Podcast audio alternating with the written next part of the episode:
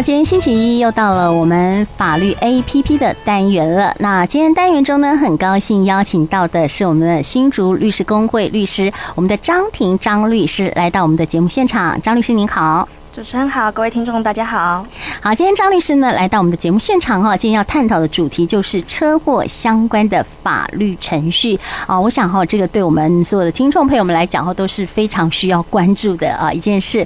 那首先呢，我们来请教一下我们的张律师，就是呃，发生车祸的时候可能会有哪一些法律上的责任，跟我们的听众朋友们来介绍一下。好的，那在发生车祸的时候，法律责任我们其实可以分成三种种类去讨论。第一个是行政责任，那第二个刑事责任，第三个民事责任。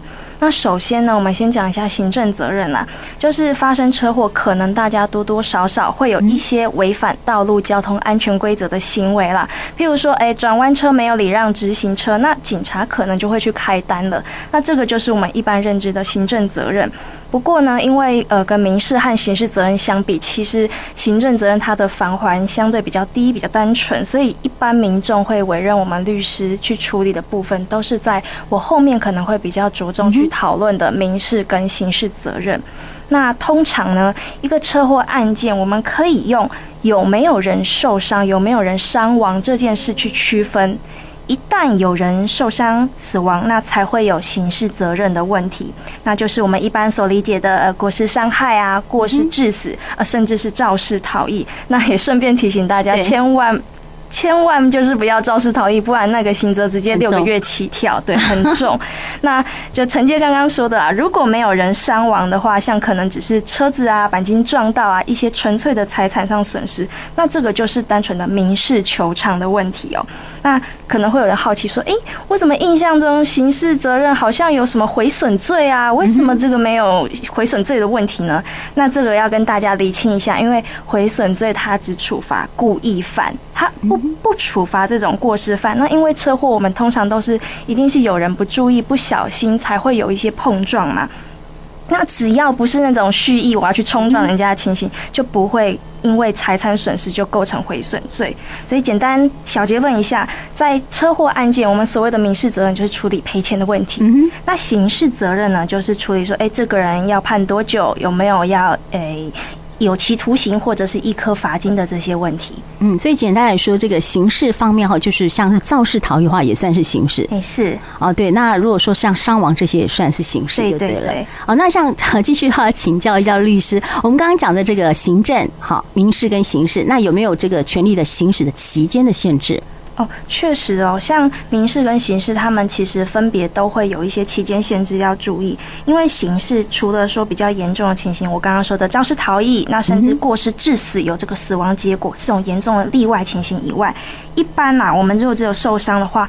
过失伤害这个罪是告诉乃论，那告诉乃论它就有告诉期间六个月的限制，所以我们要切记，如果说诶双方一直迟迟没有办法达成共识，没有办法和解的话，有的保险公司他可能就会跟你拖说啊，我们下一次再谈，拖一拖拖一拖，诶就拖过六个月了。对，那本来我们受伤这一方他是有一个刑事的责任，可以让对方有压力去牵制他，是就逼我逼他逼他来。比较积极的跟我们谈，那拖过六个月以后，就变成纯粹是民事去讨论要赔多少钱的问题。那对呃告诉权人这一方就会比较不利，所以这个要记得。那另外民事的部分，则是最晚最晚要在两年内记得去求偿。嗯哼，是哦，所以这个如果说有刑事的话，就是六个月内哈，一定要。呃，想办法赶快来解决。如果没有的话，就是可以呃，就是呃，就递交法院了，是不是？呃呃，地检署，地检署啊，是。那可不可以帮我们说明一下这个后续的这些一些法律的流程？我想听众朋友们对这个法律的这个流程可能是比较不理解的。是。那我们刚刚讲到可能会进到提告的程序嘛？那在提告之前，大家可能会先想要啊，我们谈一谈，不要这么劳民伤财，上地检署，上法院。那所以在谈谈的时候，如果说双方都 OK 的。话其实我们一般律师会建议说，可以考虑去这个乡镇市调解委员会。那这个乡镇市调解委员会一般可能就设在区公所啊、市公所这些地方。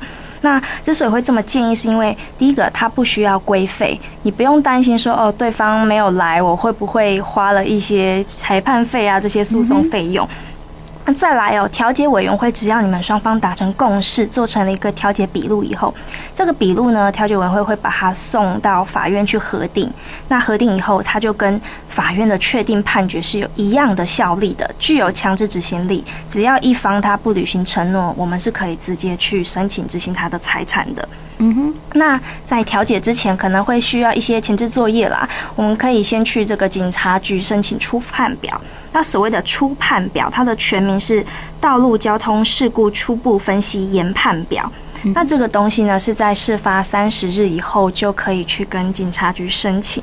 那上面呢，可能会有警方他针对一些呃，他他认为可能的违规情况去进行一些描述。他可能会说哦。某某 A 车，你可能有未注意车前状况，呃，或者是超速行驶的过失。那某某某 B 车，你可能，诶、欸，我尚尚未发现你的噪音，它可能会有这些比较初步的记载，那可以让我们在调解的时候当做参考的因素之一。那当然啦，如果说这个初判表的上面记载是不利我们的，譬如说，他写没有发现对方的过失，那你拿这个东西去跟对方谈，那可能就是不太好谈嘛。是，所以如果说，诶，有这种情形的话，也可以考虑说，看要不要自费三千块去车鉴会去申请呃进一步的鉴定，因为车鉴会它就是稍微比较专业，他们每天就是在处理说，诶，车子肇责在于谁，然后呃。有没有就是呃，大家看影片，大家各自的意见陈述，它会让你们去比较充分的表达。对，那如果说哎，我都没有调成了，就刚刚讲的，我们可能六个月内就要进到这个地检署去提告过失伤害了嘛。那可是，一般民众其实他们蛮可爱的，他们会去混淆这个民事跟刑事程序，常常就是提高到地检署以后，就准备了很多求偿的单据，说他要呈给检察官看。但是呢，其实检察官他是在管刑事，他是去审理说，哎，有没有构成过失伤害？你这个人发生事情有没有一些过失？那对方有没有一些伤亡的结果？那过失跟伤亡结果之间有没有因果关系？他是在处理这些刑事的要件，他并。不会去帮你判断说，哎，某 A 你要赔给某 B 多少？收偿的部分他是不负责的。对对对。但是呢，因为我们刚刚也有讲到，其实呃，过失伤害是一个告诉乃论的罪名嘛，所以只要双方他们达成和解撤告以后，其实检察官甚至是之后的法院的法官，他们就不用进一步去侦查或审理。嗯哼。所以呢，他们呃，当然如果两边有调解的意愿，他们当然乐见其成，就是帮你。帮你协助去移去这个法院的民事庭，或是外面的区公所进行调解。是，那调完调回来啊，你们再进行撤告。所以这个刑事程序并不是说我告进去就完全没有再调解的可能啦。嗯哼，那是对。那后面呢，呃，稍微再讲一下，因为呃，如果说双方还是没有在侦查程序中达成共识，检察官他基本上也有可能就起诉了嘛。那起诉到法院以后呢，我们就可以去打一个刑事附带民事诉讼。因为一般而言，如果说直接去民事的法法院去求偿打一个民事官民事官司的话，我们身为原告会需要先缴个裁判费。是，那这个裁判费用呢，相当于就是我求偿金额的百分之一。举例来说，我如果想要求偿一百万，对，我等于我先就要吐一万块左右的规费给法法院了。所以其实哦，如果在有人受伤的情况下，一般的民众他们比较常的做法，我们是先提高刑事。那等等刑事确那个起诉以后，我们才会去提一个附带民事的求偿。那这样是不是就不用付那百分之一？呃，基本上是啊，只不过如果是车损的部分，因为刚刚讲到毁损罪并不在刑事的范畴嘛，是。所以如果单纯车损的部分，法官可能会请我们补缴那一小部分的裁判费。是，对。那再补充一下啦，因为刚刚也有讲到民事，它其实是有两年时效的限制嘛。对。所以有的时候，可能你比较晚告，刑事比较晚提告，然后检察官侦查又稍微侦查的比较久了，快了快过了两年，那这时候我们就不能像刚刚讲的去提等等等，然后去提那个附带民事诉讼，因为可能离事发就快过两年了。是。那这时候可能就会建议大家直接去民事民事的。停开一个民事程序求偿，嗯哼，差不多是这样。我想请问一下，刚刚说那个两年的期限哈，是呃呃，就说民事我提出提出的这个时间，还是说判决的时间？呃，提出的时间，我送到法院就没问题了。哦，对，所以早点送是比较安心一点。对，就是你不要压到最后一天了。好，当然，当然。好，那刚刚呃有讲到说我们调解庭哈，那呃我想问一下，如果说这个事发的时候，就是一个呃这个双方啊，一个在北，一个在南，那呃这个是这个调解庭是谁？就是会定定在什么地方？有没有一些什么限制？哦，原则上可能会是事发地啊，或是相对人。当然，如果说呃双方有共识，调解委会也 OK 的话，其实这个东西并没有像法院他们管辖这么严格。嗯哼。譬如说，有时候申请人也是有可能大家配合移去申请人那里去。对。哦，那我们提出的呃，就说一些证据哈，其实在调解委员会的时候，或是在呃我们当下出状况的时候，其实现在都有行车记录器嘛。那那些影片都可以提出来做证明。哦，对呀、啊，这当当当然有行车记录器当然最好了。嘿，哦，那想要问一下律师，就是说，呃，我们刚刚讲到调解嘛，那呃，这个有没有什么提高调解成立的几率的一些一些方法？哦，这个我们其实可以分两个角度去讨论啦。因为如果是求偿方，那当然我们会想要尽可能提高求偿的金额嘛。那我们如果是被求偿方，当然就是相反的，我尽量想要降低这个金额。嗯，是。那所以首先，我们身为求偿方，那我们当然一开始多多少少会先抓高，因为你如果把你可以接受的底线。直接丢出去，对，那这个数字就不会是底线了，因为大家在调解都会希望说 啊，各退一些，跟市场买买菜杀价，退到哪里的问题 而已啦。那只是呢，你这个数字虽然开高，你又不能让人家觉得说狮子大开口。譬如说，给法院判，我顶多就是十万块，你跟人家开一百万，对，那可能就把人家吓跑，就觉得你没有调解诚意，那我最差最差，我给法院判就好啦。是。对，所以我们这个数字还是要稍微抓一下，你必须要去确立说这个球场的合理性，可以高一些。些些，因为法院判决你也不可能说得准他判在哪里嘛，但大概得落在一个合理的区间。那这时候你要说服对方说，诶，这个东西是合理的。我们基本上可能一些医疗单据我们要备着。那甚至是说诊断证明书，我一般我们也会建议带着，是因为，譬如说求偿的部分，我们可能车祸了，暂时没办法上班，我们会想要去求偿这个没办法上班的薪资损失。嗯哼。那这时候诊断证明书上，诶，对方可能如果他有看到医生确实有记载说，哦某某某，你因为受伤应该要休养几个月，那这个给法院判，法官可能也会采纳嘛，那对方的接受度就会比较高。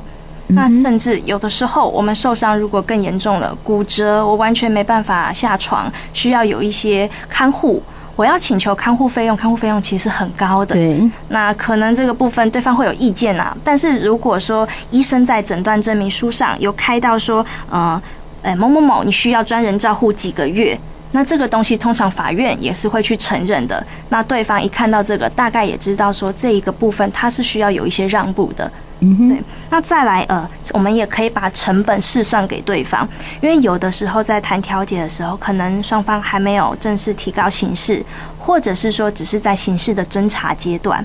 那如果两边成立，我们是不是就不用移到刑事的法院审理阶段，嗯，甚至也不用去提一个附带民事诉讼？那因为大家都都知道，律师费我们通常是一个省级一个省级算的，对。所以我现在只有侦查中的律师费，那你是不是你如果移到审理中，甚至民事求偿会更复杂？对。那有人可能就会需要请律师，那请律师说不定就不划算了嘛。嗯、那再来，因为刚刚也有讲到，这通常我们告诉乃论的东西撤告了，就法院也不用。继续审了嘛？所以，呃，如果在没撤告的情况下移到法院的刑事庭，最后有可能会判个呃两个月之类的，要一颗罚金。嗯哼，那一颗罚金这个东西是交给国库国家的，它并不能去抵偿我跟被害人的损赔。嗯，所以你跟被害人的民事责任还在。那等于说我一颗罚金，呃，一颗罚金的金额是这样子，通常法官判一天。通常大概抓一千块啦，所以一个月我就抓三万块嘛。那我是不是判了两个月我就抓六万块？对。那我们可以大概去试算这个成本给对方听，说，哎，你看我撤掉你这个罚金，你根本不用缴了。那你不如现在垫给我，你还可以去折抵我的损损害。啊，对。那这时候如果一方原本想要二十万，一方想要三十万，那是不是中间哎就有一个中间值？哎，二十五、二十六就有可能成了。嗯哼，对，就可以达成调解。对对对。那呃，不好意思，那。被求偿方我，我我需要再讲一下吗？是哦，可以啊。OK OK，那被求偿方当然我们会去希望啦，通常都会希望先拿到对方的求偿项目，或是对方最晚最晚至少在调解当天他也会提出来。是，他可能会称你说哦，我这个项目我要赔多少，这个项目要赔多少。那可能呃车辆的部分，他如果也不是太新的车，我们就会说，那你总是要折旧一些吧。嗯哼。那甚至是他如果像刚刚反过来，他求偿工资损失，那我们看到诊断证明书上并没有这样子记载。那这部分我们基本上就也可以跟他说，法官判可能也不一定会判这个部分，把比较不合理的东西去判掉以后，呃，踢掉以后，然后跟他说一个区间。那再来，呃，有一个我自己个人的小 paper，我自己实行上觉得是蛮有效的是，我常常会跟当事人说，如果你经济允许的话，你就先带一些现金现金在身上，几万块。对，那当然，因为有的时候调解的时候，对方并不清楚你的经济状况。因为有的时候啊，我们真的打到最后了，对，对方拿到一个胜诉判决，他就哇，我判好多几十万，可是万一要赔钱的那个人他名下是没财产的，嗯，那或者是他可能打零工做一些工地领现金的工作，你根本查不到他在哪里上班，也没办法去强制扣他的薪水。那这种情况下，其实有的时候，身为要钱那一方，我当然先拿到，我就是至少是实质上的补偿嘛，入袋为安。对，所以如果有时候我们想要总金额降一些，我们可能说啊，你不要二十万，如果你可以十万的话，其实我们现在有准备了五万块，就是先 你先拿着。那其实很多人他是你不要差距到显然没有办法接受的话，啊，这一招其实我自己实行起来是蛮有用的。嗯哼，对，大概大概是这样。